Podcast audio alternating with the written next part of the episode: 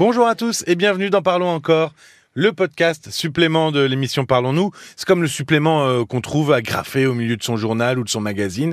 C'est un peu pareil. Je suis Paul Delair et pour m'accompagner, évidemment, Caroline Dublanche. Bonsoir Caroline. Bonsoir Paul. Paul a composé le 09 69 39 10 11 pour parler des problèmes de sommeil de sa petite fille de 11 ans. Elle dormait très bien et puis depuis quelque temps, elle ne veut plus aller se coucher. Ce qui euh, l'a empêché d'aller à un voyage de classe, Oui. ce qui l'empêche d'aller euh, dormir chez des copines pour les soirées pyjama. Alors, qu'est-ce qui fait qu'un enfant peut avoir du mal à aller se coucher? Ah bah il y a, y a de l'anxiété, pour ne pas dire de l'angoisse, euh, au moment de euh, de cette séparation qu'implique euh, c'est aller dans sa chambre, euh, quitter ses parents, et puis le le, le sommeil euh, en lui-même, c'est un état dans lequel on se coupe euh, de l'extérieur, et quand on dort, on est vulnérable, on est sans défense. Donc pour supporter cela, eh bien, il faut euh, se sentir dans un état de sécurité euh, intérieure. Et qu'est-ce qui peut insécuriser alors un enfant quand il est chez lui, dans sa chambre? Oh, des tas de choses. Euh, alors, ça dépend euh, bien sûr de, l'âge de l'enfant. Si on parle euh, avant le langage, un enfant qui, donc un bébé, enfin avant le, le, pr- le premières pré-langage, les premières années, euh, déjà, il, il n'a pas les mots pour se faire comprendre, pour exprimer ce dont il a besoin, ou s'il souffre de quelque chose, ou s'il a simplement besoin d'être pris dans les bras et câliné, parce qu'il peut y avoir des petits moments comme ça, de- d'angoisse, de, de, de, euh, où, où le, les, les parents le ressentent en général, où le bébé a besoin d'être cajolé, rassuré, et ça donne pas de mauvaises habitudes, contrairement à ce qu'on pense. Il faut pas que ça devienne systématique. Je te vois sourire, mais on dit trop souvent aux parents euh, ne le prenez pas trop dans les bras, ça va lui donner de mauvaises habitudes. Il peut y avoir des moments où le bébé en a besoin, mais un enfant euh, plus plus grand et, même, et un bébé aussi hein, perçoit aussi l'angoisse de ceux qui l'entourent. Et hum, une personne angoissée à ses côtés peut l'empêcher de dormir. Alors, en disant cela, je sais Oui. à quel point. Oui, je Alors, sais. Donc les parents n'ont plus Oui, le droit d'être angoissés, voilà. c'est terminé. Non, et oui, Non. Je, je me rends compte en le disant à quel point déjà les troubles du sommeil chez l'enfant, euh, ça focalise toute l'attention des parents et parfois toute l'attention euh, de la famille. Ça met tout le monde, tout le monde a les nerfs en pelote. Oui, c'est hein, un peu le serpent qui se mord la queue Voilà. finalement. Bon.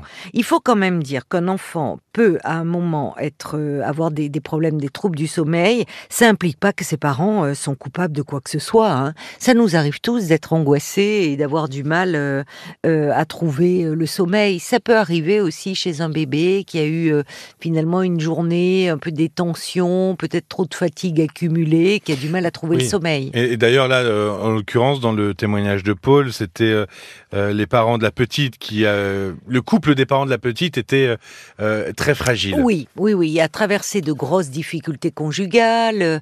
la maman avait même quitté le domicile.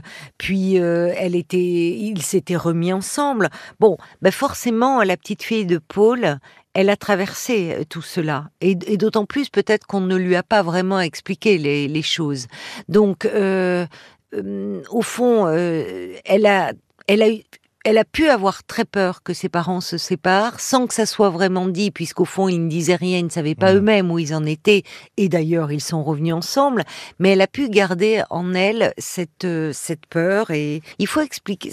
À des enfants plus grands, ça peut euh, être bien d'expliquer à quoi ça sert le sommeil, à son utilité, parce que les enfants, souvent, ça les ennuie d'aller se coucher, ils ont l'impression qu'ils ratent quelque chose. Enfin, on a tous des souvenirs comme ça. Il y a un bon film qui passe à la télé le dimanche soir, c'est hop, le générique commence, toi tu vas dormir. On a toujours l'impression. C'est ultra frustrant. Mais c'est très frustrant. Donc il faut expliquer aussi que, d'ailleurs, c'est pendant le, le sommeil que produit, il y a, il y a beaucoup d'hormones qui se produisent, notamment celle qui fait grandir, qui aide à grandir. On peut leur dire des choses comme ça, à quoi il sert, que c'est aussi un moment où on se récupère. Mais il y a aussi, euh, euh, il y a des enfants qui l'associent à la mort, parce que euh, à, à certains enfants, quand on ils demandent c'est quoi être, être mort, bah, parfois la réponse qu'il aurait faite, c'est comme quand on dort. Tu avoueras que c'est pas très Oui, rassurant et qu'on peut coup, craindre de s'endormir. Effectivement. Et on va, on va lâcher un peu les parents. Et euh, Oui. que- quelle autre raison peuvent insécuriser un enfant?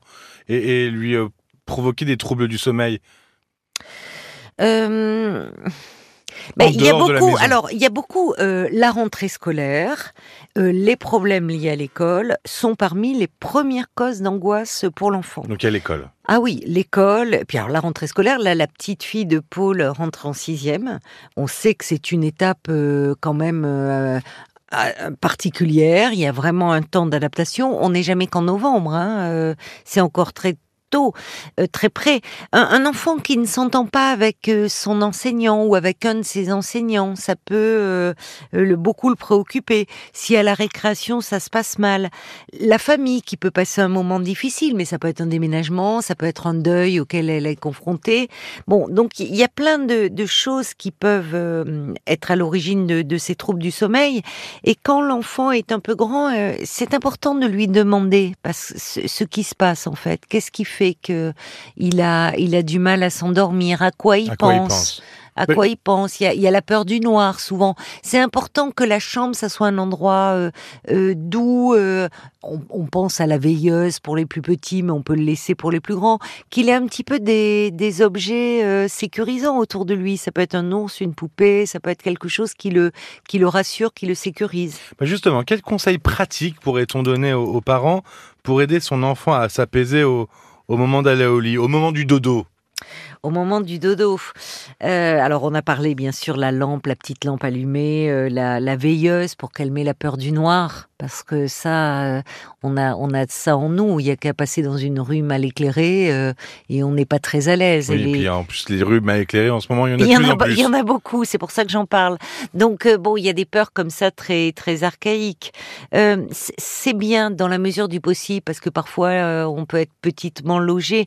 Ça, c'est bien que l'enfant ait, ait sa chambre. La, la- le, la nuit, c'est le temps de l'intimité, euh, qu'il ait son son endroit à lui parce que dormir dans la chambre de ses parents, c'est perturbant euh, pour un enfant. Euh, et c'est aussi euh, aussi lui faire prendre conscience que ses parents, ils ont une intimité entre eux et que c'est important de la de la respecter. Euh, Qu'est-ce qu'on peut Donc, dire avoir un d'autre? espace délimité, ouais, son oui, espace à on soi. peut, on peut faire, si c'est dans la même chambre, quelque chose une- d'une séparation, Mhm. que chacun un peu son espace. Les parents dorment mieux et l'enfant aussi. Euh, on peut aussi... euh, chaque enfant a un rythme propre. On voit que des enfants euh, dorment moins que d'autres. Enfin, on n'a pas tous le même rythme de, de sommeil. On peut pas, on peut pas exiger d'un enfant, tous les parents le savent bien, qu'il dorme sur ordre. hein. Eh non. Si c'est, ça marche pas comme ça. Mais en revanche, on peut décider, même déjà chez un, euh, alors un bébé, un bébé un petit peu grand, hein, mais un bébé de 9-10 mois, euh, dire que euh, il est dans sa chambre et il peut rester, même s'il dort pas, évidemment un enfant plus grand, il peut y jouer en pyjama tant qu'il n'a pas sommeil, mais il est dans sa chambre. C'est un temps de repos, de retour au calme et où Un sas. finalement un sas, voilà, entre eux, le moment où on quitte euh, le salon, papa, maman, et où on se retrouve dans sa chambre. Mais surtout ne pas hésiter là dans le dans le cas de la petite fille de, de Paul. Je pense que cette heure où elle demande à ce que ses parents soient auprès d'elle, je pense qu'il y aurait besoin un peu de mettre des mots là-dessus. Oui, finalement, c'est ce que j'allais dire. C'est à partir du moment où l'on on, on peut le faire et que l'enfant Oui. a le langage, Voilà. le plus important, Oui. finalement, c'est de verbaliser. C'est ça. C'est de faire est- parler l'enfant. Voilà, c'est-à-dire que quand euh, voilà, l'enfant euh, dispose du langage, c'est important de mettre des mots là-dessus, puisque de toute façon, il passe une heure auprès d'elle. Peut-être que c'est le moment qu'elle a trouvé d'avoir ses parents euh, pour elle seule, puisque Paul nous disait que les parents de cette petite fille travaillaient beaucoup, euh, au fond rentraient tard. Peut-être que c'est un temps dont elle a besoin, mais qu'à ce moment-là, il y a peut-être des aménagements euh, possibles. En tout cas, dès que l'enfant le peut, l'amener à verbaliser ses peurs, ses angoisses. Et si ce n'est pas possible, euh, enfin s'il y a quelque chose, ne pas hésiter. Alors déjà en parler au pédiatre, s'assurer qu'il n'y a pas de problème physique euh, derrière cela, qui crée des troubles du sommeil ou de l'endormissement, voire même des insomnies. Et, puis après, comme je le disais, le pédiatre peut tout à fait or- orienter vers un psy, enfin un psy, Un euh, oui, un pédopsy. pédopsychiatre, voilà, sans, euh, sans dramatiser les choses, mais avoir une ou deux un peu. séances pour parler un peu, qui peuvent euh, Ouais. Voilà. Parce que même avec le langage, parfois c'est difficile de, de faire cracher le morceau, de faire parler euh, un enfant. hein. Quand il veut pas le dire, il veut pas le Oui, dire. c'est ça. Donc, euh, si notamment s'il y a des problèmes à l'école avec euh, des petits camarades, si ça, ça peut, il peut avoir du mal à en parler. Merci beaucoup Caroline. Merci à toi, Paul. Vous retrouvez les autres témoignages de cette soirée comme bah, Stéphanie par exemple qui s'interrogeait sur sa différence d'âge avec son conjoint sur rtl.fr et l'appli RTL. N'hésitez pas à vous abonner et à laisser un avis. Merci de votre écoute et à très vite. À très vite. Parlons encore. Le podcast.